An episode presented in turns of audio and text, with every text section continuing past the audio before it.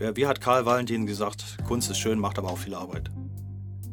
Ähm, mit der Zeit dann gemerkt, äh, ich muss es nicht haben, fünf Tage die Woche in einem Varieté zu stehen. Äh, das, das ist nicht so meins. Also ich bin auch gerne einer, der, äh, sag mal, mit fünf Auftritten im Monat klarkommt, wenn die gut bezahlt sind. Die musst du auch erstmal finden. Ne? Aber, ähm, und den Rest zu Hause zu machen, wenn es geht, aus dem Studio raus. Hallo und herzlich willkommen zu meinem Podcast Lehmanns Welt. Heute habe ich wieder einen spannenden Gast für euch mitgebracht, und zwar Brian O'Gott oder Peter Dahms. Peter ist ein echter Tausendsasser, denn er beherrscht so viele verschiedene Kunstformen, ist in so vielen Bereichen tätig und all das wird er euch heute erzählen. Ja, so ist Brian zum Beispiel Regisseur in einem Varieté, bucht also die Künstler und plant die Show. Dann arbeitet er als Sprecher, also als Synchronsprecher für Hörspiele, für Erklärvideos und für verschiedene andere Dinge, Showansagen zum Beispiel. Und Peter ist selbst Bühnenkünstler. Und ähm, er steht meistens mit einer Gitarre auf der Bühne als Sänger, als Entertainer, hat sehr, sehr viele sehr kreative Nummern, teilweise auch mit so einer ja, leichten magischen Note dabei. Also wie ihr seht, ein sehr, sehr vielseitiger und echt spannender Mensch. Und ich wünsche euch jetzt ganz viel Spaß, uns beim Quatschen zuzuhören. Und wie immer, lehnt euch zurück, nehmt euch ein bisschen Zeit und hört uns beiden beim Quatschen zu. Hallo lieber Brian, herzlich willkommen in meinem Podcast Lehmanns Welt. Schön, dass du dir die Zeit nimmst. Ich freue mich auf ein spannendes Gespräch. Hallo. Hallo Alexander, freue mich auch. ja, Brian, wir kennen uns noch gar nicht so lange näher. Wir haben uns ähm, kennengelernt, als du die Regie in einem Wintervarieté gemacht hast, ähm, zu dem du mich als Moderator engagiert hast. Wir haben äh, davor schon so an der einen oder anderen Veranstaltung mal einen Berührungspunkt gehabt, aber da haben wir uns so das erste Mal näher kennengelernt. Ähm, Brian, bevor ich mit meinen äh, 1000 Fragen loslege, magst du vielleicht mal so in ja. zwei, drei, vier oder auch gerne 100 Sätzen ähm, sagen, wer du bist, was du künstlerisch ja. machst, damit dich die Leute einfach so ein bisschen einordnen können? Jo, jo, genau. Also mein Künstlername ist Brian O'Gott. Eigentlich heiße ich Peter, Peter Dahms, aber eben Künstlername Brian O'Gott und alle kennen mich auch als Brian. Und ich mache seit jo, ungefähr Anfang der 90er Jahre äh, auf Kleinkunstbühnen äh, das, was ich so tue, nämlich meistens was mit Musik und, und äh, unterhaltende Sachen, sage ich mal vorsichtig. Also ich schreibe Lieder, äh, ich habe Texte, ich habe eine kleine Bühnenshow, ich habe ein, äh, ein Soloprogramm und mache musikalisch auch ganz verschiedene Projekte.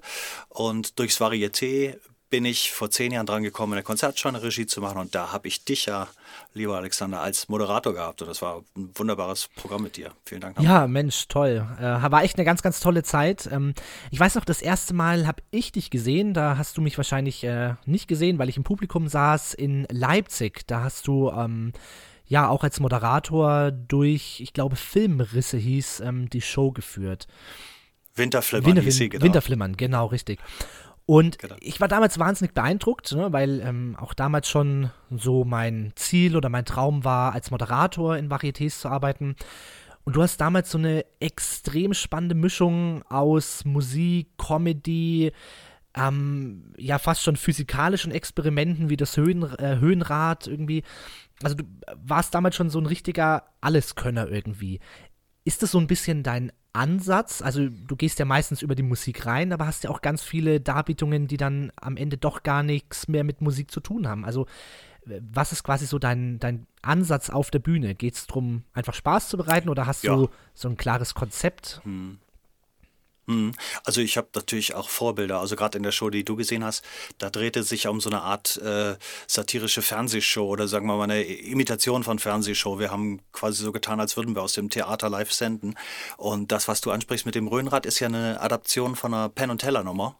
Das, das kennen Zauberer, ja, ne? Penn und Teller, äh, klar, großer Begriff. Die haben in den 70er Jahren sich von der Decke gehängt und diese Are We Live Nummer gemacht.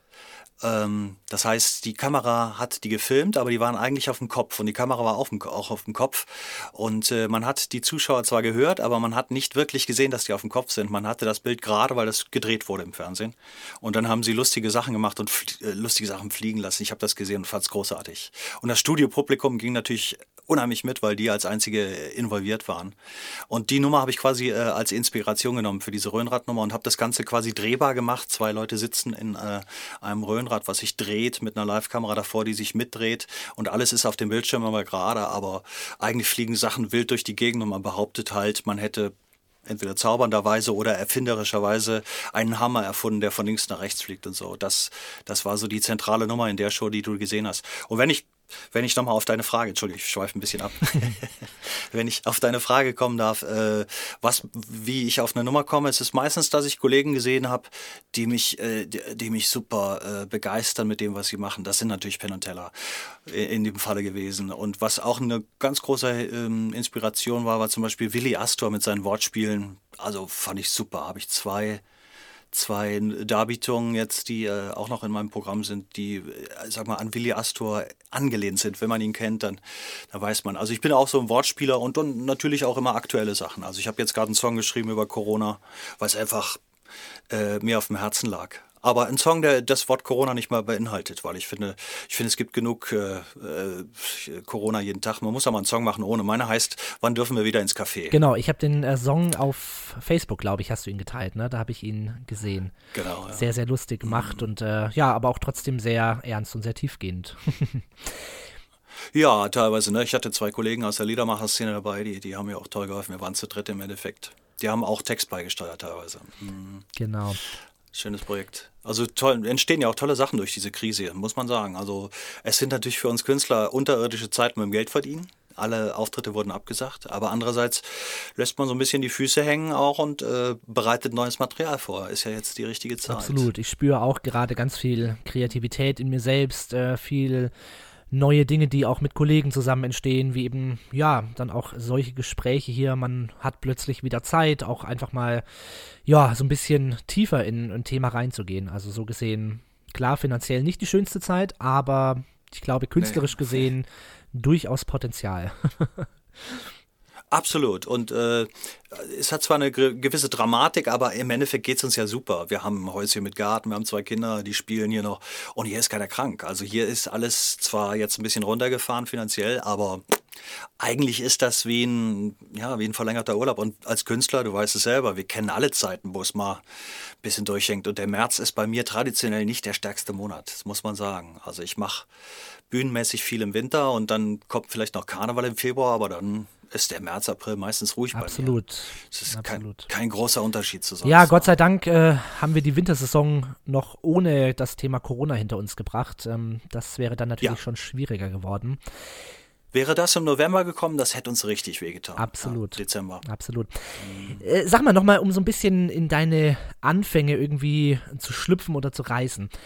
Was war denn so dein ja. erster Schritt auf die Bühne? Also mit äh, welchem Medium als Unterhalter direkt oder mhm wie hast du so den Sprung auf die Bühne Nee, gesetzt? das hat sich ja, es hat sich fast durch Zufall entwickelt. Also ich habe äh, natürlich, wir waren vier Jungs zu Hause, wir haben alle ein Instrument gelernt. Die Eltern haben gesagt, hey, lernt was, dann, dann habt ihr später was davon. Das war natürlich immer im Hinblick auf darauf hin, das wird Hobby. Ne?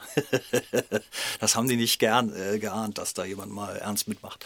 Auf jeden Fall, meine Brüder wurden alle Ingenieur. Ich habe auch in Berlin studiert und dann kam ich in die Scheinbar, was so ein, ein kleines äh, Varieté-Theater, so ein kleines, sag mal, eine Kleinkunsttheater ist in, in Schöneberg, äh, gegenüber von dem Friedhof, wo die Brüder Grimm liegen übrigens. Und ähm, da kam ich so das erste Mal in Berührung mit Leuten, die nicht nur Musik machten, sondern auch lustige Sachen machten. Pantomimen, Jongleure, äh, lustige Jongleure, die sehr lustig und auch Zauberern, die da aufgetreten sind. Und das habe ich gesehen und äh, habe am ersten Mal nur Gitarre gespielt und das war natürlich jetzt noch nicht so unterhaltend. Und dann, dann bin ich natürlich auch in die Richtung gegangen, mehr mit Wort zu machen. Das war Anfang der 90er und damals wurde auch das Chameleon-Varieté in den Hackischen Höfen eröffnet, was es heute noch gibt. Und äh, da haben wir die ersten Mitternachtsshows gemacht. Ich habe nebenbei noch Ingenieur studiert bis 96. Äh, habe sogar noch Diplom gemacht, weil ich ja immer dachte, ach, damit verdienst du ja nichts, dann machst du mal lieber. Ne? Und dann hatte ich mein erstes Engagement dann äh, noch während des Studiums im Chameleon und damit habe ich meinen BAföG dann komplett zurückbezahlt. Also es hat sich dann doch ab und zu auch mal gelohnt.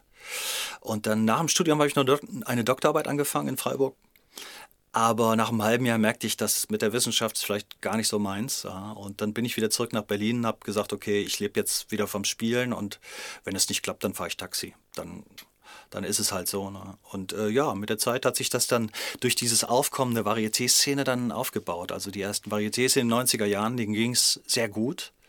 Und die hatten auch viele äh, deutsche Sprecher da engagiert und da war ich einer davon. Ne? Großartig. Also bist du quasi direkt in die Varieté-Szene eingestiegen und hast dann. Äh direkt rein, ja. Mhm. Es waren nicht gleich zu Anfang die GOPs, also die, die größten sind ja die GOPs, da gibt es ja irgendwie sieben Stück von. Äh, es waren eher so kleine, Dortmund, Hombruch, Luna Varieté, äh, Bochum etc. Äh, in Krefeld gab es den Seidenpfad. Ich sag mal so die B-Häuser. Ne? Dann mit der Zeit auch die A-Häuser, also auch eher so sowas wie GOPs und so. Und das ging, ja, doch bis, warte mal, 2007, ja, so zehn Jahre ungefähr habe ich das gemacht, ja. Und äh, wer schon mal Varieté macht, der weiß, du bist halt mit, sag mal, oft mit russischen Artisten in einer Show, du wohnst mit denen in einer Künstlerwohnung, so ein bisschen WG-mäßig.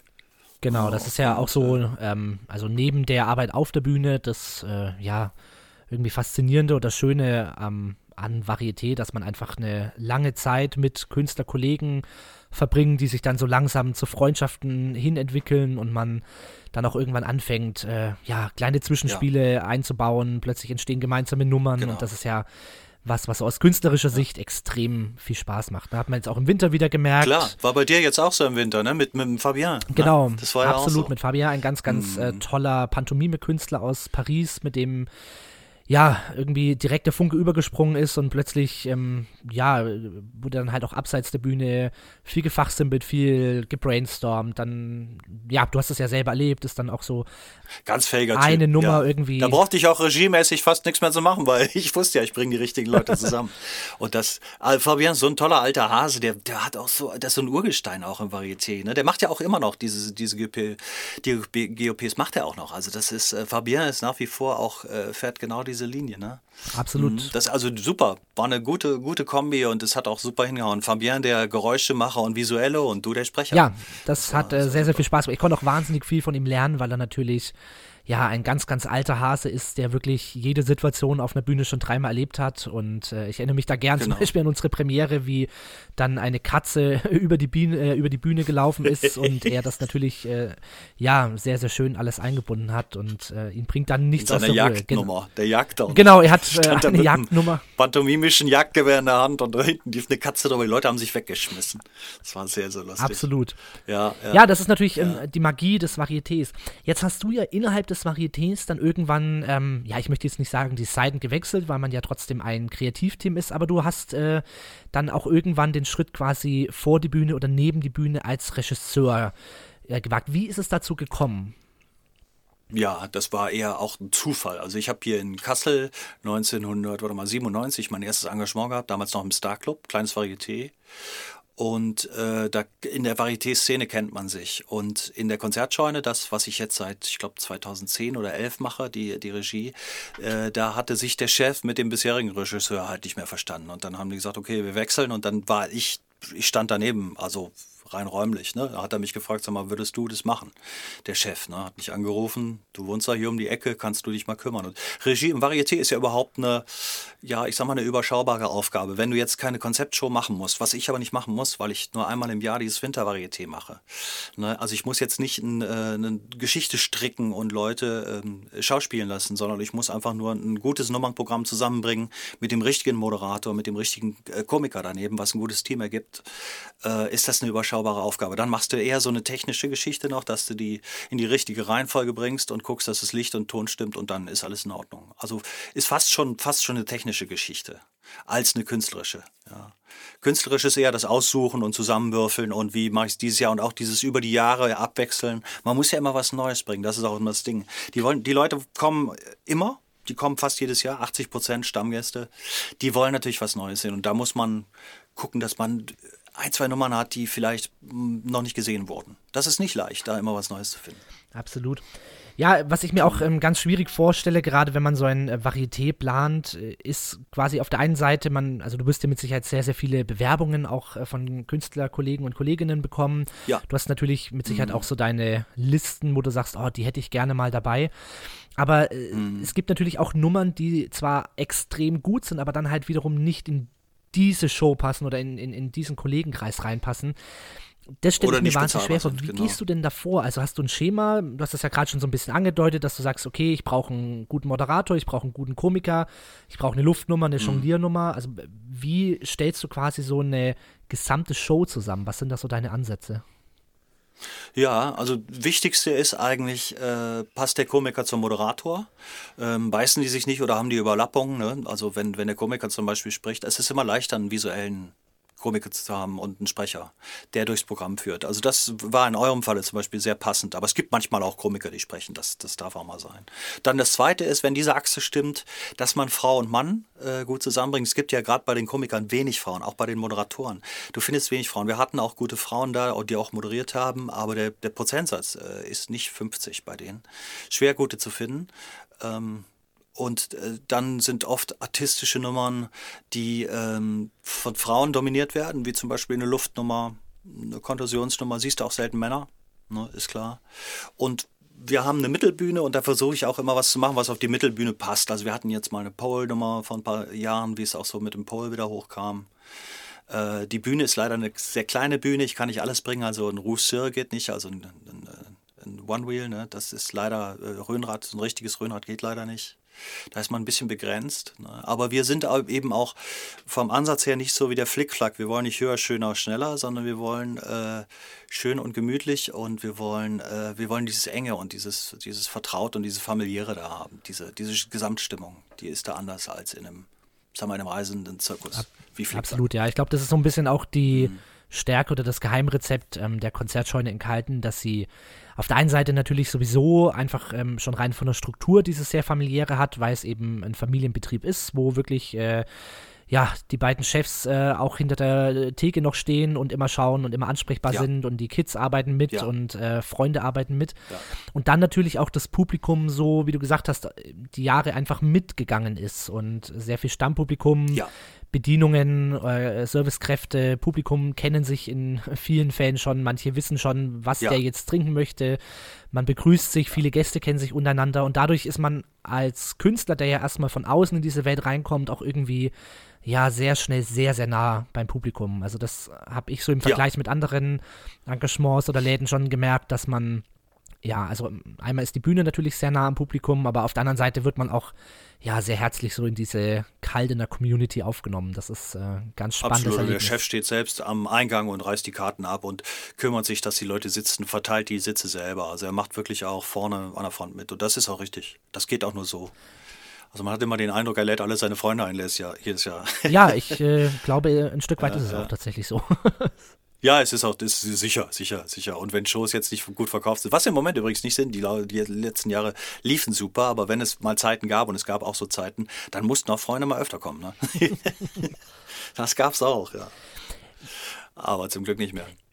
Ist es genau ähm, die Balance, die dir Spaß macht, eben diese äh, Arbeit quasi abseits von der Bühne und dann wieder als Rampensau auf der Bühne? Oder hat sich das so durch Zufall gegeben? Oder war das eine ganz bewusste Entscheidung, dass du sagst, also wir kommen ja später auch noch so auf die anderen Bereiche, die du machst, wie äh, mm. Sprecher äh, zu sein etc.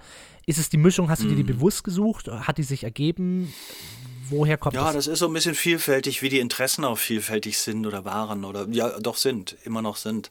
Ähm, ich habe hab auch so ein bisschen technische Affinität. Also ich hatte auch in den 90er Jahren schon den, den Rechner, den ich da hatte, zum Diplomarbeitschreiben selbst gebaut und habe dann auch für viele Artisten, äh, die damals in, in Berlin unterwegs waren, auch Mastering gemacht. Meine erste Festplatte war so klein, da passte gar keine ganze CD drauf. Trotzdem kam der Markus Papst immer zu mir und wir haben nächtelang dann seine Musik äh, geschnitten, gemastert und so. Damals war das noch nicht so leicht und, und da war ich vorne dabei und deshalb hat sich das mit dem Computer auch immer so nebenbei entwickelt, dass ich sowas mache. Ich ich mache absolut gern Grafik oder drehe Videos. Gestern habe ich, was nur zu, zu Corona-Zeiten geht, was total interessant ist gemacht. Hier gibt es ein Hotel vor Ort, wo ich demnächst einmal im Monat so eine Art akustischen Bar-Jazz mache. Allein zu zweit im Duo. Und für, da habe ich ein, ein, Musikvideo gedreht äh, für das Hotel und für die Veranstaltung so ein kleines Werbevideo, was an eine Minute lang sein wird. Und ich habe einen Generalschlüssel gekriegt und habe überall, wo ich wollte, meine Kamera eingestellt und, und, und gesungen. Und das war geil. Ich habe mich durch 45 55 Zimmer gesungen. Wahnsinn, Wahnsinn. Stell dir das mal vor, jetzt in einem Hotel, was besetzt ist. Und du durfst ja nicht mal irgendwo laut singen oder auf dem Flur oder so. Ich konnte überall singen. Im Kaminzimmer stand ich und so. Und wenn das Video fertig ist, schicke ich dir mal einen Link. Ich glaube, es wird ganz schön. Das kann ich mir das sehr gut vorstellen. spannend. Also sowas, sowas reizt mich auch total, so äh, Videos schneiden und äh, ja. Ja, bin in Kassel auch ein bisschen bekannt dadurch. Ich habe so ein Lied geschrieben, My Home is My Kassel und das kennt hier jeder. Jeder kennt My Home is My Kassel, das Video. Das, da triffst du kaum in Kassel, der es nicht kennt. Das habe ich, hab ich vor zwei Jahren gemacht. Ja. Genau, das heißt, ah, ja. ähm, es ist bei dir wirklich die Mischung aus selbst produzieren, immer neue Ideen, neue Wege finden. Auf der anderen Seite natürlich auch das äh, ganz klassische Brot- und Buttergeschäft wie äh, Firmengalas, ja. Varieté etc. Absolut. Ja, der Auftritt im, Auf im Autohaus und so, das gehört alles dazu. Karneval, alles, alles außer Kindergeburtstagen, sag ich mal. Alles, was Geld bringt, äh, mache ich auch. Ja, ja, ja. Ich bin auch auf verschiedenen Internetportalen, wo sie dich manchmal anfragen für Privatgeschichten. Auch sowas geht. Also ich sag mal, in Zeiten wie im Sommer, wo halt im Theater meist nicht so viel los ist, bist du froh drüber. Und da habe ich halt auch meine Jazzband, die noch ganz gut läuft, die, die viel so Stadtfeste macht und so. Und wir wir spielen ja zu dritt äh, Oldtime Jazz, also richtig Dixieland und so. Und das, das läuft eigentlich ganz gut. Ja. Studierte Musiker beide sind fachlich ganz weit vorne, super. Klasse. Das heißt, ähm, um es mal so ein bisschen äh, zusammenzufassen, so deine aktuellen äh, ja, Tätigkeitsfelder, möchte ich fast schon sagen, ist sozusagen einmal mhm. die Figur Brian O'Gott auf der Bühne, als Komiker, als äh, mhm. Sänger, als Entertainer. Dann bist du ähm, ja auch klassischer Musiker in äh, verschiedenen Kombos. Dann bist du Sprecher, du synchronisierst ähm, verschiedene Videos, sprichst Werbetexte ja. ein. Da würde ich auch gleich gerne noch mal so ein ja. bisschen drauf kommen, weil Gern. ich das äh, mhm. wahnsinnig äh, spannend finde. Und dann mhm. eben diese Regie, Regiearbeit. Habe ich das so richtig zusammengefasst mhm. oder habe ich was ganz Wichtiges ja, vergessen? Genau.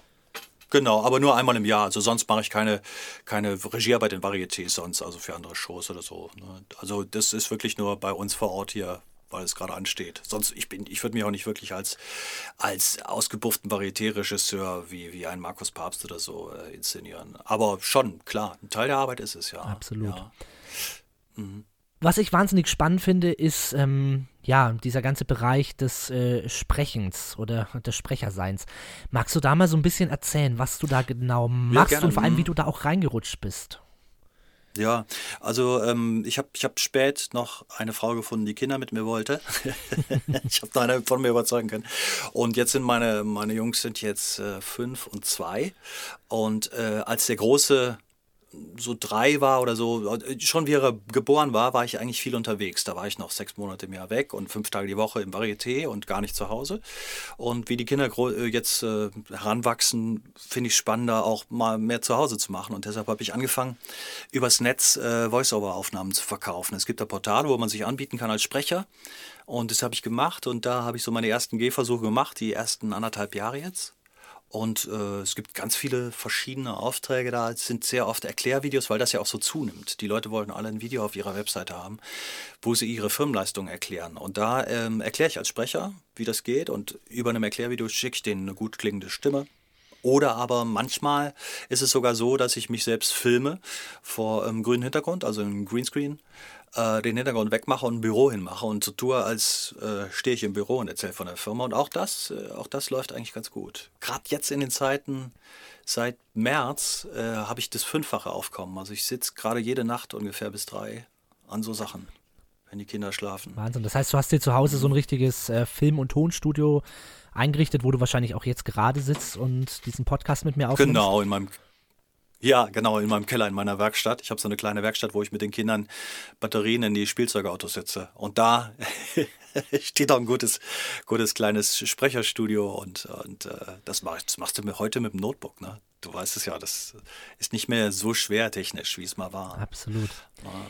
Also das, das geht. Ich werde auch demnächst mal ein paar YouTube-Live-Sachen drüber machen, wie man sich da einrichten könnte oder wie man das besser machen könnte. Ich finde ja, wenn, was ich selbst sehe als, als, als Booker, ja, als äh, Mann, der Leute sieht, die sich anbieten, ähm, es ist oft bei Zauberern und bei Sprechern schade, dass die äh, eine Aufnahme haben, die nicht gut ist vom Ton. Ne? Oft hast du ja nicht den Fernsehauftritt, sondern du schneidest eine Gala mit. Und wie machst du es? Du hast irgendwo eine Kamera stehen.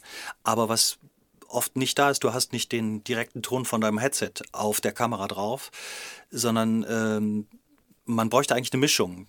Die Publikumsreaktion, aber deine Stimme so glasklar, dass man sie versteht. Und da, da würde ich, ja, ich glaube, da gibt es recht einfache Mittel und Wege, sowas zu machen. Ne? Ich weiß nicht, wie du es machst auf deinen Auftritten. Schneidest du manchmal mit? Ja, absolut. Videotechnisch? Genau, ich habe ähm, ja das große Glück, dass ich hier mit äh, unserem Lokalfernsehen, dem Frankenfernsehen, einen sehr engen Kontakt habe und wir ähm, ja immer wieder so kleine Kooperationen machen, auch mal ähm, so spezielle Sachen produzieren. Und da habe ich oft das Glück, dass ich die ähm, Jungs quasi mitnehme zu Auftritten und die filmen dann meinen Auftritt, nehmen das dann halt auch äh, professionell Super. vom Ton ab. Und Ja, genau, das kriege ich dann auch immer so für mich als Promomaterial und die verwurschteln das dann quasi in so kleinen Specials. Genau.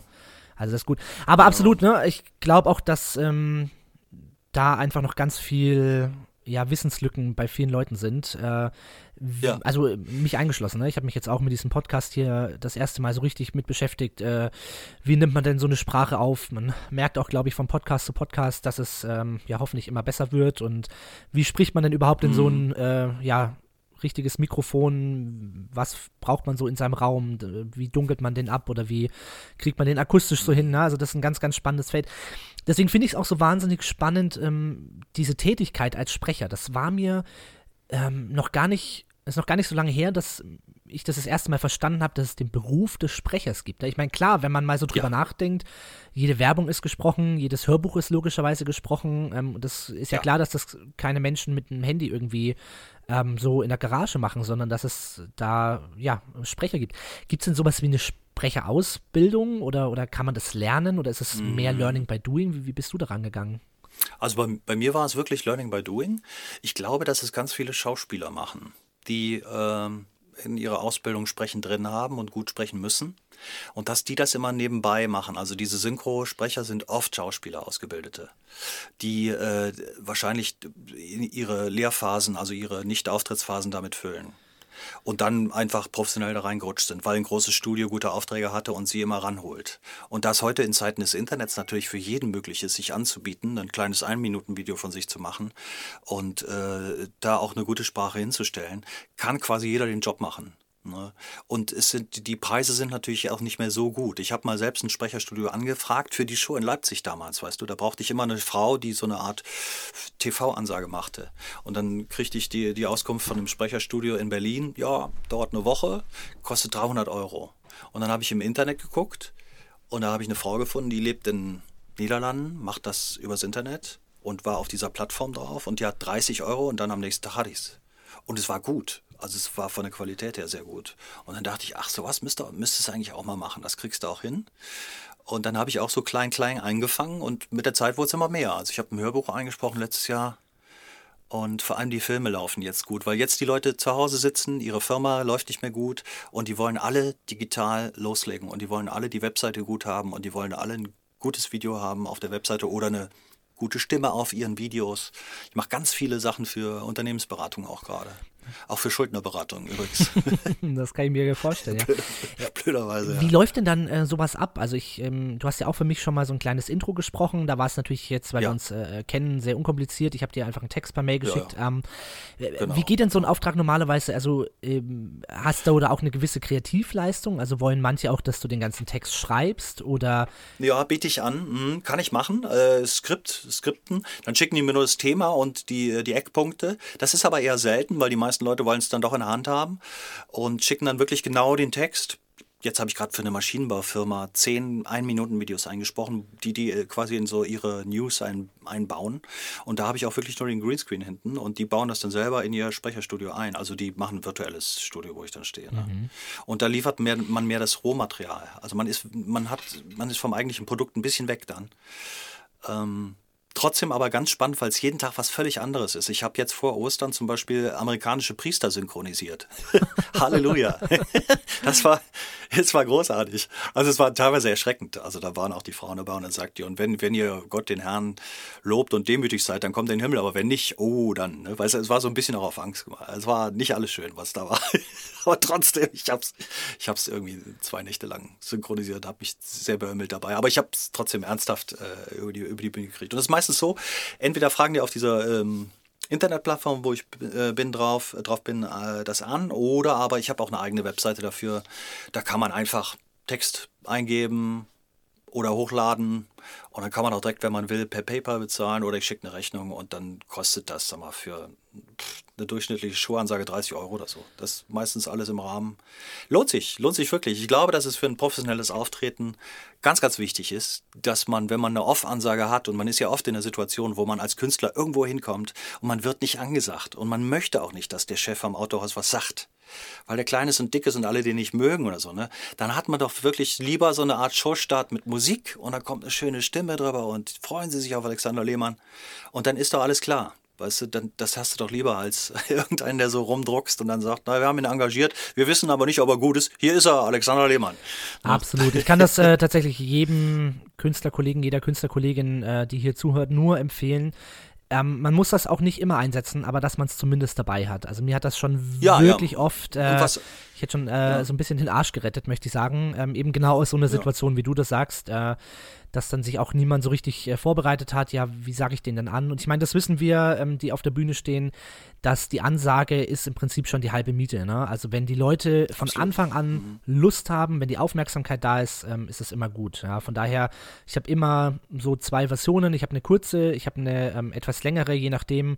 Und wenn ich merke, uiuiui, jetzt bin ich hier bei der Firmengala, ähm, es ist mehr so Biertisch, äh, äh Bierzeltstimmung, ich muss jetzt hier mhm. wahrscheinlich erstmal drei Minuten kämpfen, bis die mir zuhören. Dann ähm, ja. haue ich da meinen langen Jingle rein. Da kommt eine äh, relativ laute Musik so. Ja. Wenn man Zeit hat, macht man auch ein paar schöne Lichteffekte dazu, ein paar Lichtcues einprogrammieren mit den Technikern und dann, ähm, genau, habe ich da. Dann kriegst du die besser fokussiert, absolut. Und das darf ruhig professionell sein. Also das, äh, ich habe das letztens gesehen auf einer Firmengeschichte, wo eine Frau ihr äh, Gymnastikstudio vorgestellt hat. Das war wahnsinnig schlecht. Und dann hast du dich schon bemitleidet, bevor die kam. Also das, das war so schade, ne? weil das eigentlich gut war, was sie machte. Aber die hatte natürlich jetzt wenig Erfahrung mit Live-Auftreten und das Live-Präsentieren. Man kann auch gerade so zu besonderen Anlässen dann auch mal wirklich auf den Anlass was sagen und sagen und heute hier in und äh, bei der Gala XY. Also das lohnt sich durchaus. Ich mache das oft, dass ich dann wirklich auch eine Ansage baue, die nur den Tag funktioniert und dann schmeiße ich die weg. Also das ist äh, genau und es ist ja auch wirklich, wie du äh, gerade gesagt hast, es ist ja ähm, auch wirklich bezahlbar, ja und ähm, ich sag mal jetzt ja, ja, äh, dir also da mal eine Mail schicken und für sagen. Für Künstler kannst du jetzt auch nicht viel verlangen. ja, aber es ist auch wirklich, also das ist wirklich gut, gut, gut investiertes Geld. Ähm, ja, ein Intro zu haben, auch wenn man einen Trailer online hat, dass man da nicht selber dann irgendwie mit einem halbschlechten Mikrofon äh, so ein bisschen seinen Text einspricht. Das macht immer was her, wenn das einfach professionell aufgenommen ist. Ja, denke ich auch, ja. Von daher ein sehr, sehr spannendes mhm. Thema.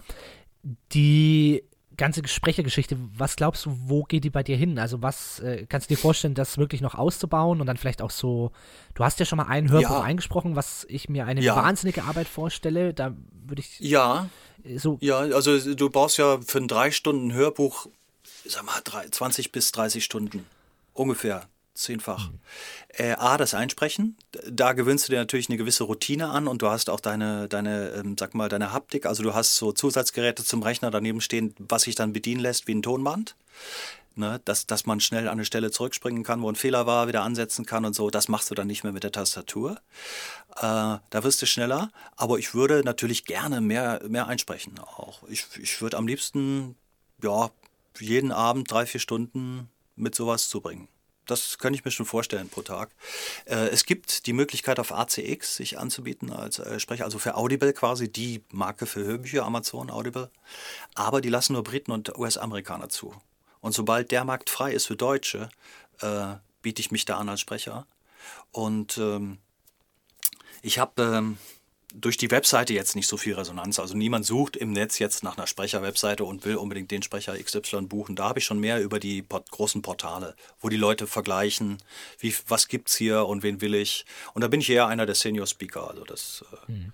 weil ich auch Mitte 50 bin und so. Und auf diesen Portalen, ähm, ich habe mich damit jetzt noch nie so richtig beschäftigt, äh, wie mhm. preist man sich da an? Also gibt es dann da Hörproben in verschiedenen Tonlagen, in verschiedenen Stimmungen? Oder wie, ja, weil ich meine, im Endeffekt entscheidet ja auch so ein bisschen die Stimme, ne? Es muss ja auch zu meinem Projekt ja. äh, passen. Genau, weil du suchst ja, also wenn du so einen wie mich buchst, ist oft der, ich sag mal, der Text über Medizintechnik, der äh, wissenschaftliche, der, äh, nicht unbedingt so emotionale, sondern eher so der, der sachliche und so. Das ist so meine Stärke. Und da gucken sie einfach dem, nach dem, was du machst. Und alles, was du abgibst, kannst du auch gleichzeitig wieder als Portfolio aufnehmen. Das heißt, die können alle Projekte von dir angucken und hören, die es da gibt. Äh, angucken genauso, das ist ja auch das Interessante, wenn ich so Videos mache vom Greenscreen, wie sieht das aus? Ist das ein, ist das ein gutes Bild? Und äh, ich habe einen Teleprompter, liest der gut? Ähm, ist das eine gute Ansprache für den Zuschauer und so? Und das ist schon ganz wichtig, dass man das, was man gerade macht, auch immer wieder so anbieten kann und so reinsetzen kann. Und da gibt es da gibt's eine Menge drüber. Ja, ich kann mir vorstellen, dass da auch ähm, deine ja, jahrelange Bühnenerfahrung und auch einfach diesen, diese Rampensau, die man als Entertainer ja irgendwie immer in sich trägt, äh, dass sie dir wahnsinnig hilft, oder? Weil du stellst dir ja mit Sicherheit gerade bei so Ansprachen oft vor, dass du ja eben vor echtem Publikum stehst und ja. kannst dich halt in die Situation auch reinfühlen. Das einerseits, wobei natürlich dann ähm, auf der Bühne sind ja Reaktionen gefragt und du weißt ja als Zauberer, du sagst was und du hörst auch rein. Wie reagieren die Leute jetzt zum Beispiel auf einen Joke, den du setzt? Und das ist natürlich bei so, einem, bei so einer Sache gar nicht gefragt. Also du musst nicht so, du kannst nicht so reinhören, du kannst die Reaktion auch nicht so direkt wahrnehmen wie auf der Bühne. Auf der Bühne merkst du gleich, oh, sie sind aufmerksam oder ich bin langweilig. Das merkst du am Teleprompter dann nicht. Ne? Da musst du einfach, es ist eher so ein Gucken, bringe ich den Text so rüber, dass die es verstehen und äh, betone ich gut und so. Das sind dann andere Sachen, die entscheidend sind. Aber die Bühnenerfahrung ist natürlich ganz wichtig. Also die ist, äh, ich glaube, jeder von uns könnte das nicht machen, was er macht, wenn er nicht ein paar Jahre auf der Bühne wäre. Hm. Die ersten Jahre mit uns müssen schlimm gewesen sein als Publikum. ja, aber ohne die Anfänge gäbe es das jetzt nicht, ne? Von daher Absolut. alles wichtige Erfahrungen. Da haben wir ich weiß nicht, du hast bestimmt auch kleine Probebühnen gespielt, Mixshows und so, wo du. Ach, jede Menge, ja, ja, ich mache das auch heute noch, ja. ne? Also ähm, gerade wenn es mhm. an neues Material, an neue Nummern geht, dann ja. teste ich die natürlich erstmal bei, Toll. bei kleineren Gibt's das bei euch in der Gegend?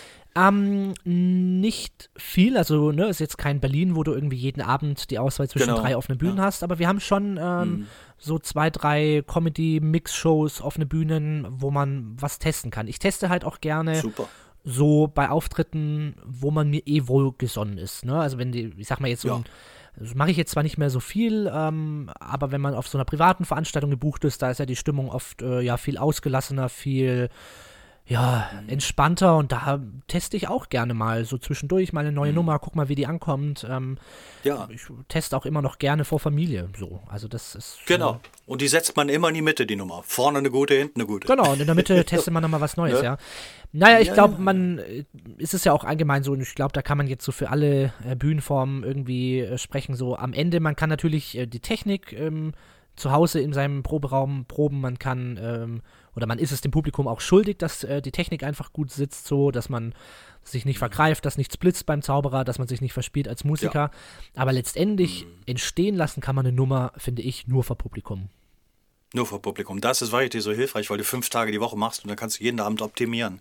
Und am Ende von drei Monaten hast du eine super sitzende Nummer. Absolut. Das war so, so, einer der Hauptgründe, warum ich mhm. ähm, irgendwann mal gesagt habe, ich möchte mehr in diese Varieté-Szene rein mhm. weil mich das einfach wahnsinnig reizt. Ähm, ja, es war jetzt auch im Winter wieder so, äh, die Geschichte mit diesem Ei und dem Beutel, die führe ich zwar schon lange vor, aber nicht in dieser Version und man hat echt gemerkt, wie von Tag zu Tag die Nummer runter wird, wie sie irgendwie neue Gags dazukommen und am Ende, ähm, ja, wurde ich dann mit einer sehr schönen Nummer belohnt, die ich jetzt natürlich auch weiter äh, spielen kann. So. Ja, die sitzt, ne? Mhm. Ja, ja. Das ist natürlich das Spannende. Mhm. Wo äh, glaubst du denn, dass so diese ganze Varieté-Szene hingehen wird? Also man, ähm, so weit vor meiner Zeit äh, gab es ja so einen ganz, ganz großen Boom, wo Varieté wahnsinnig in war. Da hast ja, du ja vorhin schon kurz Jahre, ne? gesagt, so in den 90ern, mhm. ähm, wo mhm. du natürlich auch dann Fuß gefasst hast jetzt ja. gerade habe ich das Gefühl, ähm, stehen wir, also gut, jetzt mal abgesehen von Corona, aber äh, so grundsätzlich äh, ist Varieté, Mixshows, Live-Entertainment wieder total in. Wo siehst du da so die Tendenz hingehen? Ja, also vor allem auch, dass ich ähm, nicht nur in den großen Städten mit dem großen kulturellen Breitenangebot das, das etabliert, äh, sondern auch auf dem Land, dass es auch die Leute auf dem Land begreifen hier. Was, ich glaube, das war viele, für viele war es am Anfang so ein bisschen, och, da, da tanzen die halbnackten rum. Nee, ist es gar nicht. Sind, äh, ist der kleine Bruder des Zirkus, tolle artistische Leistung und lustige Leute, die äh, moderieren oder, oder Komik machen. Also es ist oft eine bunte Mischung. Wenn du eins nicht magst, dann kommt das nächste, was du magst. Also das ähm, Varieté in den 90er Jahren kam unheimlich hoch und dann jetzt in 2000ern, da merkte man, da trennt sich schon die Spreu vom Weizen. Die kleinen Häuser, die nicht so laufen, die gehen auch wieder ein und die großen bestehen.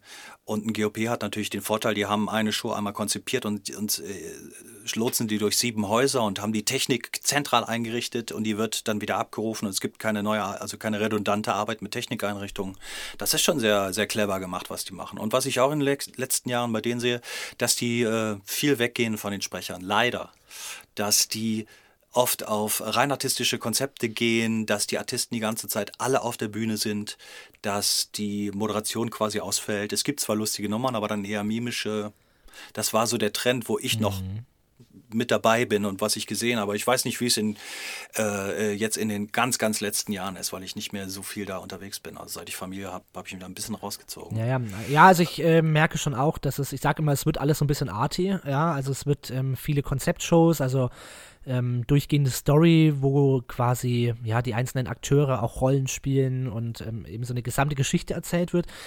Ja. Ich betrachte es immer so aus äh, zwei Blickwinkeln. Auf der einen Seite bin ich natürlich Sprecher und Moderator und äh, finde es natürlich wahnsinnig schade, dass ähm, quasi die ja, Arbeitsstellen sozusagen für Moderatoren weniger werden. Auf der anderen Seite bin ich ja genauso auch einfach Zuschauer und Konsument von solchen Shows.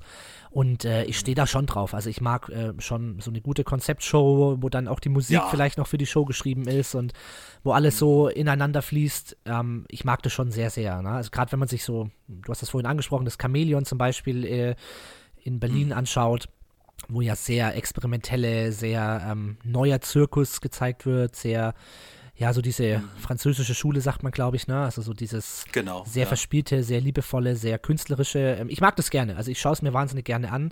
Ja. Ähm, hoffe aber natürlich, dass so das äh, klassische Nummernvarieté trotzdem immer seinen Stellenwert irgendwie behalten wird und wir als mhm. Sprecher uns da auch anpassen. Ne? Und ich glaube auch, dass es da jetzt gerade so für meine Generation, die ja jetzt ähm, so die, die, die neue Sprechergeneration ist, äh, die versucht, in den Varietés Fuß zu fassen, hm, ich glaube, man muss da auch einfach so ein bisschen umdenken und halt auch mal überlegen, wie passe ich denn vielleicht als Sprecher in eine Konzeptshow, ja, weil Konzeptshow heißt ja nicht, ja. dass nicht gesprochen werden darf. Oder du entwickelst selbst ein Konzept. Ganz genau. Ne? Und ähm, mhm. also da bin ich schon auch viel am überlegen, wie man sich sozusagen äh, also wie man so ein bisschen diese Welt der äh, Nummer, Act, Nummer, Act, ja, also äh, äh, hin zu einem ganzen Konzept bewegen kann. Also wie kann denn die Zauberei vielleicht auch so einen ganzen Abend tragen, ohne sozusagen ähm, nach jeder Nummer einen Trick zu zeigen, sondern vielleicht einen durchgehenden Trick, ein durchgehendes Konzept, ja. Also ich sehe da auch ganz, ganz viele Chancen irgendwie, ähm, dass sich das eben so in so eine, ja, sehr moderne, sehr kunstvolle Richtung irgendwie wandelt. Ja, was, was ich auch sehr empfehlen kann, übrigens, falls jemand in Koblenz zu, zuhört, ist Café Hahn. Die machen zum Beispiel auch sehr schöne Shows, finde ich. Das macht auch immer großen Spaß, da äh, aufzutreten. Ich, ich würde mir wünschen, dass es noch viel mehr kleinere Varietés gibt, so wie es 220 Stück gab in Berlin im 20er Jahren, dass, dass, äh, dass der Begriff Varieté nicht nur heißt großes Haus, 500 Zuschauer, sondern vielleicht auch kleiner Kneipensaal und äh, sag mal 100 Zuschauer. Das geht auch. Um die Weihnachtszeit rum sind die Dinger voll. Und mit einem guten äh, gastronomischen Konzept und einem, der eine vernünftige Show dahinstellt, lässt sich das durchaus stricken. Genau. Wäre auch eine interessante Geschichte für dich, glaube ich. Absolut. Als, sag mal, ne, als künstlerischer. Ne? Absolut. Das, das, zu moderieren und dann auch äh, zu buchen.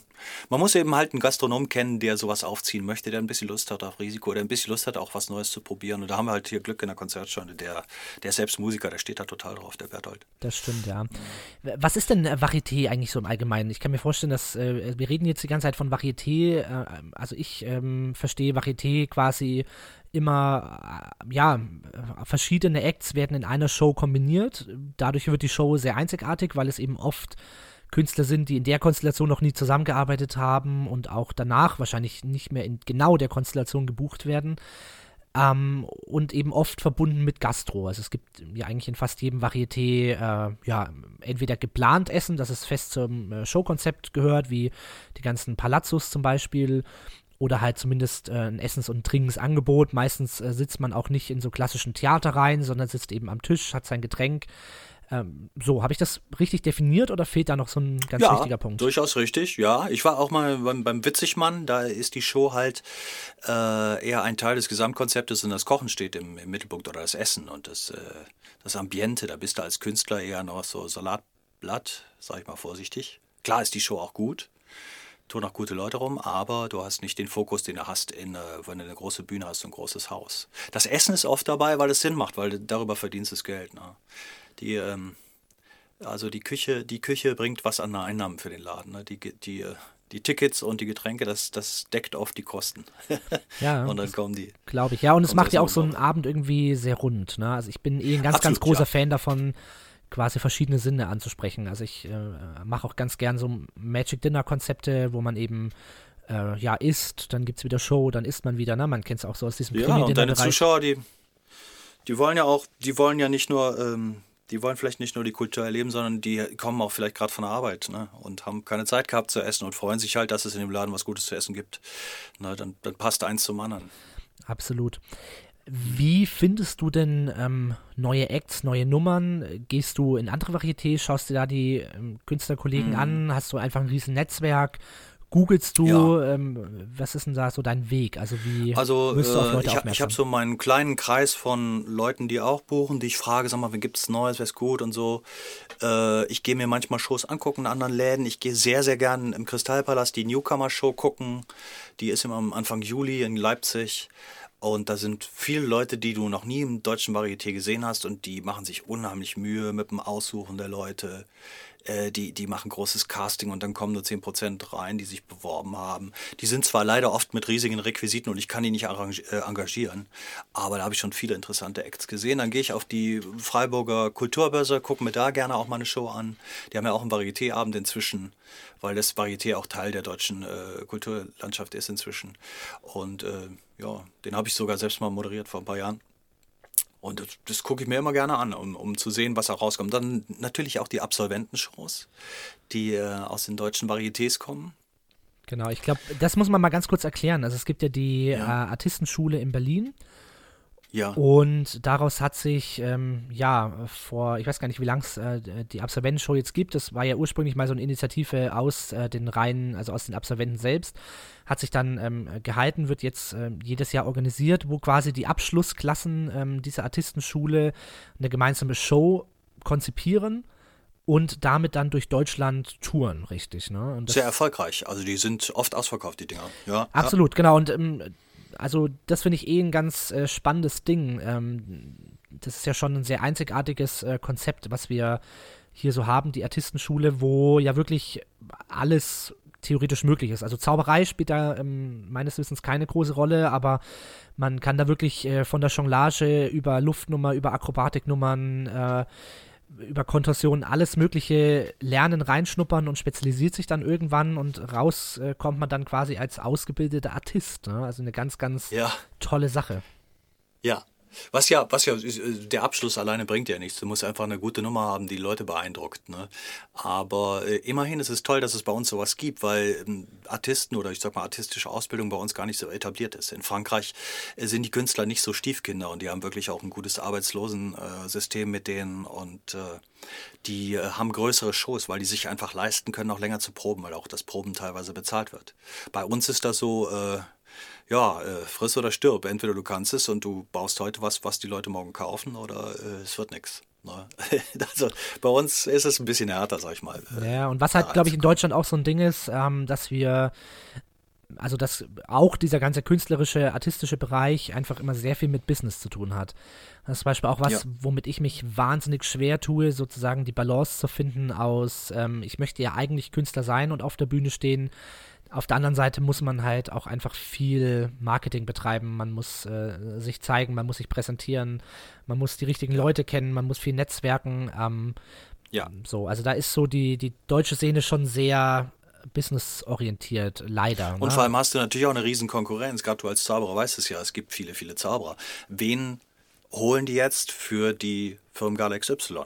Wie kommen die auf den? Wie kommen die auf dich? Ne? Nur über die Webseite allein, das wird nicht reichen, denke nee, ich. Ne? Absolut, ja, klar. Mhm. Ja, und ich glaube, das ist halt auch für viele ähm, Künstler, gerade in Deutschland, ähm, oder Leute, die halt auf einer Bühne stehen wollen, auch immer so, so dieser Einstieg, ne? weil wir eben nicht, also jetzt mal abgesehen von der Artistenschule, aber es gibt halt nicht so einen so einen klassischen Weg, den man einfach nachgehen kann und daraus dann halt seinen eigenen Weg formen kann, sondern jeder wurschtelt sich selber so in diese Showwelt irgendwie rein. So. Und die einen haben halt das Glück und lernen bei ähm, ja, irgendeiner Veranstaltung dann den richtigen Booker kennen, der dann die direkt irgendwie auf 15 Shows einlädt und dadurch ergibt sich dann eine Riesenkarriere. Andere, obwohl sie geniale Künstler sind, geniale Darbietungen haben, äh, tümpeln halt ewig rum so. Also ich denke ja, mir auch manchmal. Alle, alle spielen so auch in ihrer Liga. Ne? Und selbst wenn du jetzt, sag mal, nur die kleine Outdoor-Skala machst, wenn du davon leben kannst, kannst du echt schon froh sein. Ne? Also das ist schon, schon nicht schlecht. Ist es auch oft äh, gut zu sagen, okay, das ist eins meiner Standbeine und wenn es sich ergibt, dann mache ich es intensiver, aber sonst mache ich auch was anderes. Genau, das ist auch so ein das Phänomen, ist, ich, und ich glaube, das ist schon ein sehr deutsches Phänomen, ähm, also auch wenn ich mich so mit aus, äh, äh ausländischen Kollegen irgendwie unterhalte, dass wir so dieses Mittelmaß ähm, wenig haben in Deutschland. Ne? Also entweder bist du absolut, äh, also finanziell oder auftragsmäßig äh, gesehen, ähm, mhm. äh, absolut erfolglos oder du bist richtig gut im Business und verdienst richtig gutes Geld, aber so diese, mhm. dieses Mittelmaß, ähm, das ja, fehlt oft, habe ich das Gefühl. Ja, ja. Also bei den, bei den Musikern auch kann ich, kann ich nur bestätigen. Ich habe Musikerfreunde, die äh, Musik studiert haben, gerade die in Berlin leben, die für einen Appel und ein Ei spielen in der eigenen Stadt. Und äh, da denkst du immer, Mensch, du, die haben fünf Jahre studiert, aber die, die kriegen irgendwie finanziell wirklich wenig gebacken. Ne? Und es scheint auch nicht, es scheint auch nicht auf äh, absehbar zu sein, dass es besser wird. Und da gibt es auch wieder so Leute, ja, die wir haben mit relativ durchschnittlichen Liedern einen Riesenerfolg. Ja, das ist es. manchmal. Das ist es, absolut. Ja. Wenn wir so bei dem Thema sind, das äh, finde ich eigentlich ein äh, ganz spannendes Ding, das mal von dir als alten Showhasen äh, zu hören. Wenn jetzt, ja. nehmen wir mal deine Jungs irgendwie, deine Kids, äh, wenn die jetzt sagen, Mensch, Papa, ich möchte gern auf die Bühne. Ähm, mhm. So, ich gehe mal davon aus, dass du das natürlich äh, erstmal sehr unterstützen würdest. Ähm, aber auf der anderen Seite, was würdest du denen denn raten, wie findet man denn den Weg auf die Bühne? Also unabhängig, ob die jetzt zaubern wollen, ob die jetzt äh, lustig sein wollen, ob die Gedichte vorlesen wollen, ob sie moderieren wollen. Ja. Völlig egal, aber wie fängt man denn an? Wie, wie ist denn der Schritt? Was kannst du da empfehlen?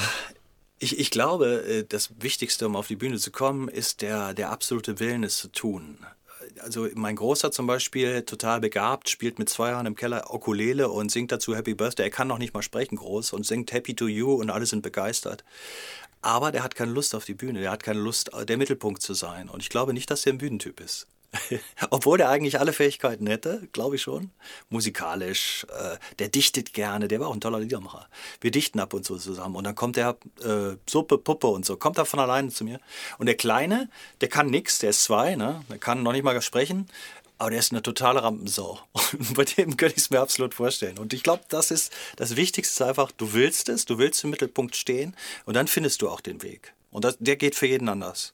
Jeder hat andere Fähigkeiten. Also bei mir ist es die Musik gewesen. Deshalb habe ich ein paar Bands, die laufen, mit denen ich auftreten kann. Oder ich mache Lieder und, und mache mach ein Liedermacherprogramm und so. Ich mache manchmal sogar so Mitsingeabende. Jetzt, jetzt wahrscheinlich nicht mehr, weil das zu eng, zu eng ist mit dem Zusammenstehen. Aber dann habe ich einen Beamer dabei, werfe Text an die Wand und singe mit den Leuten alles Mögliche von ABBA bis Zappa. Aber das, das muss aus einem selbst kommen. Man muss auch die eigenen Fähigkeiten erkennen. Ob du jetzt lustige Texte schreiben kannst, ob du äh, eine Zaubernummer lustig verkaufen kannst oder eine Gitarre spielst. Das ist im Grunde nur ein Mittel zum Zweck. Es ist der Wille in dir drin, auf die Bühne zu gehen und von den Leuten gesehen zu werden. Der muss, der muss da sein und dann funktioniert der Rest. Mhm.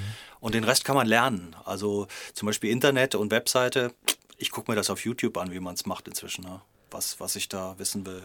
Genau, ich glaube auch, dass ähm, ja, dieses Feuer muss in einem sein. Man muss irgendwie diesen ja. Wunsch haben, diesen Drang haben und dann, ja, muss man es auch einfach tun, ne? Sich wirklich mal auf eine offene Bühne stellen, einfach mal ausprobieren, äh, irgendwie bei ja. der nächsten Geburtstagsfeier einfach mal hinstellen, mal gegen das Glas klopfen und sagen, ich habe äh, was vorbereitet äh, und das einfach mal ausprobieren. Äh, dieses genau. Feuer, was du gerade angesprochen hast, ähm, was man haben muss, um auf die Bühne zu kommen. Du bist ja jetzt schon einige Jahre länger in diesem ganzen Showbusiness ist das Feuer immer noch da? Wurde das mal weniger? Wurde es mehr? Das interessiert mich wahnsinnig. ich glaube, ich glaube, so mit der, äh, ja, mit, mit, dem Leben hast du natürlich auch einige Krisen, wo der, wo das auf der Bühne stehen gar nicht so im Mittelpunkt steht. Ne? Also da, pff, was mich hat's, mir hat es immer Spaß gemacht, aufzutreten einfach. Also das zum Beispiel mit meiner Jazzband spielen ist, wir sehen das nicht so als Kunst, sondern mehr als Dienstleistung. Wir gehen auf das Stadtfest und dann sagen die, pass mal auf, hier ist eine Straße, die ist ein Kilometer lang, die macht ihr jetzt vier Stunden. Und dann suchen wir uns unsere Plätze und das ist wie Straßenmusik, aber wir werden von der Stadt bezahlt und gut. Ne? Oder wir spielen irgendwo auf dem Jazzfestival, dann ist eine Auszeichnung dazu sein. Wir waren jetzt in der Rosa auf dem Jazzfestival letztes Jahr und spielen da dieses Jahr wieder, so Gott will, wenn es das dann noch gibt oder wenn das da stattfindet. Äh, aber es sind nicht alle Auftritte gleich schön, aber es macht immer Spaß, weil man mit guten Leuten zusammen ist oder mit, ja, meine Jungs sind einfach wie für mich wie Familie. Wir machen das seit 20 Jahren zusammen und äh, der eine kommt aus Berlin, der andere aus Hamburg, ich aus, aus Kassel und wir treffen uns immer mit dem Zug irgendwo in der Republik und spielen und ja, wir proben kaum, also eigentlich nicht. Ja, Jazz eben. Wir ne? treffen uns immer zu spielen. ja, Jazz, was Es ist klar, der, der, die, das Repertoire ist fest umrissen, ne? Und das läuft eigentlich wie von alleine. Also das macht mir, mir macht es immer noch Spaß. Ich habe ähm, mit der Zeit dann gemerkt, äh, ich muss es nicht haben, fünf Tage die Woche in einem Varieté zu stehen. Äh, das, das ist nicht so meins. Also ich bin auch gerne einer, der äh, sag mal, mit fünf Auftritten im Monat klarkommt, wenn die gut bezahlt sind. Die musst du auch erstmal finden, ne? Aber, ähm, und den Rest zu Hause zu machen, wenn es geht, aus dem Studio raus. Ich habe Freunde, die spielen total gut, die arbeiten fast nur Studio, die, die machen GEMA-freie Musik und produzieren und die Leute kaufen es auf dem Netz. Also es gibt alles. Es ist für jeden, glaube ich, eine, ähm, eine Nische da. Super. Das heißt, das Feuer war nie aus und äh, du hast immer noch auch diesen Drang. Ich meine, da bist du jetzt wirklich äh, ein extrem gutes Beispiel dafür. Du äh, erfindest dich ständig neu, erfindest neue Sachen, dann machst du jetzt plötzlich äh, Erklärvideos, dann bist du wieder als Sprecher unterwegs. Also ist ja wahrscheinlich auch so ein bisschen ähm, ja, einfach der Weg, den man gehen muss, damit es auch einfach nicht langweilig wird. Ne? Also es ja. gibt ja auch durchaus so Varieté-Kollegen, die seit 20 Jahren mit einer Nummer irgendwie touren und von dieser einen Nummer ja. leben. Wo ich ja, mir schon die manchmal, unheimlich gut ist, die Nummer. Die, die Nummer kann ja, tierisch sein. Natürlich, mhm. ne? Das ist eine Weltklasse-Nummer, wenn man die 20 mhm. Jahre ähm, gefühlt jeden Tag spielt.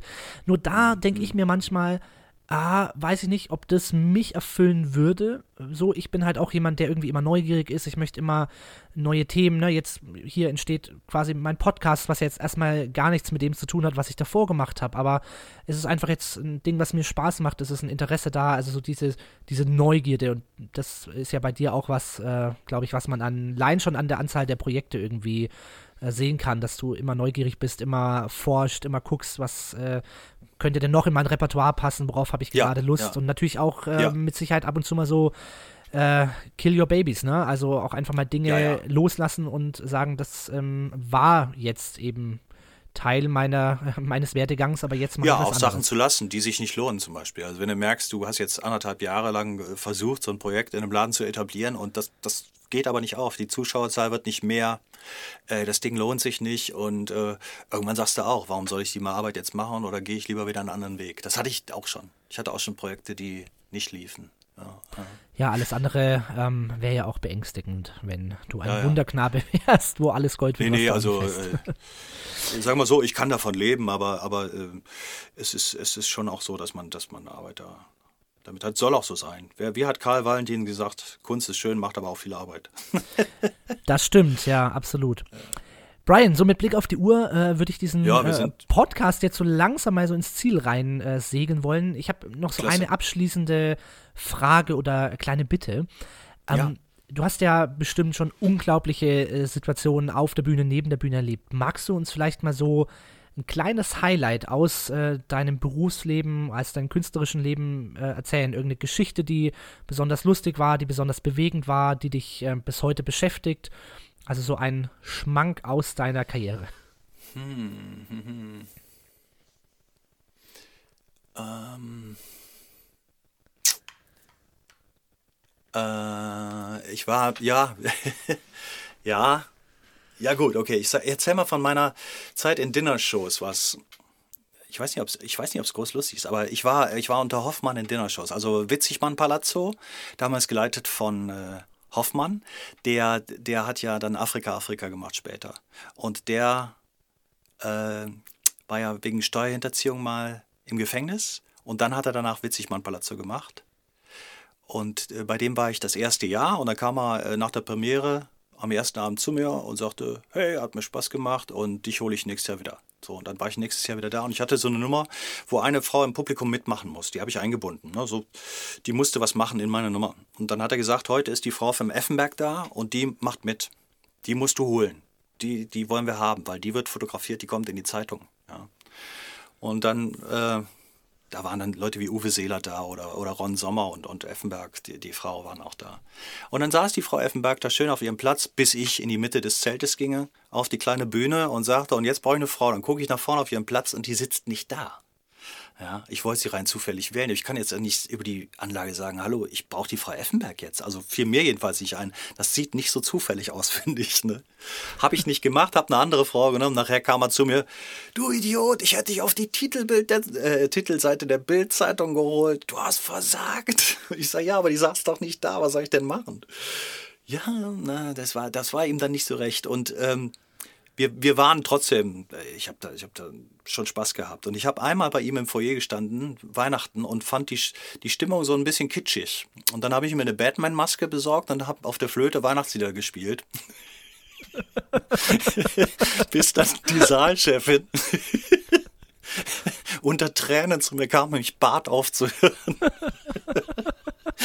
die war von oben angeschissen worden das würde ja nicht gehen, das würde nicht zum Stil passen. Also das, das war so mein, mein lustigstes, witzig mein Erlebnis. Wobei das eine tolle Zeit war mit sehr, sehr tollen Kollegen, muss ich sagen. Und es hat Spaß gemacht. Es waren über fünf Stunden Show und wir haben, äh, das war sehr intensiv, vier Monate lang. Aber du hast halt von diesen vier Monaten ein halbes Jahr gelebt. So gut hast du da verdient. Naja. Cool. Brian, vielen, vielen Dank für die abschließende Geschichte und vor allen Dingen auch vielen Dank für die Zeit, die du dir genommen hast. Du ja, bist ja Problem. momentan Gerne. dank Corona sehr viel in deinem Studio, nimmst sehr viel auf, hast du ja vorhin schon gesagt, deswegen. Ja, ich ziehe gleich noch einen Anzug an und stelle mich vor die Kamera. Ja, ja. Cool. Ja, deswegen ist Zeit sehr kostbar und deswegen danke ich dir sehr, dass du mir ja über eine Stunde Zeit jetzt davon geschenkt hast. Vielen, vielen Nichts Dank. zu danken. Danke, Alexander, dass du es machst. Viel Erfolg. Dankeschön. Mach's gut, mein Lieber. Alles klar, bis dann. Ciao.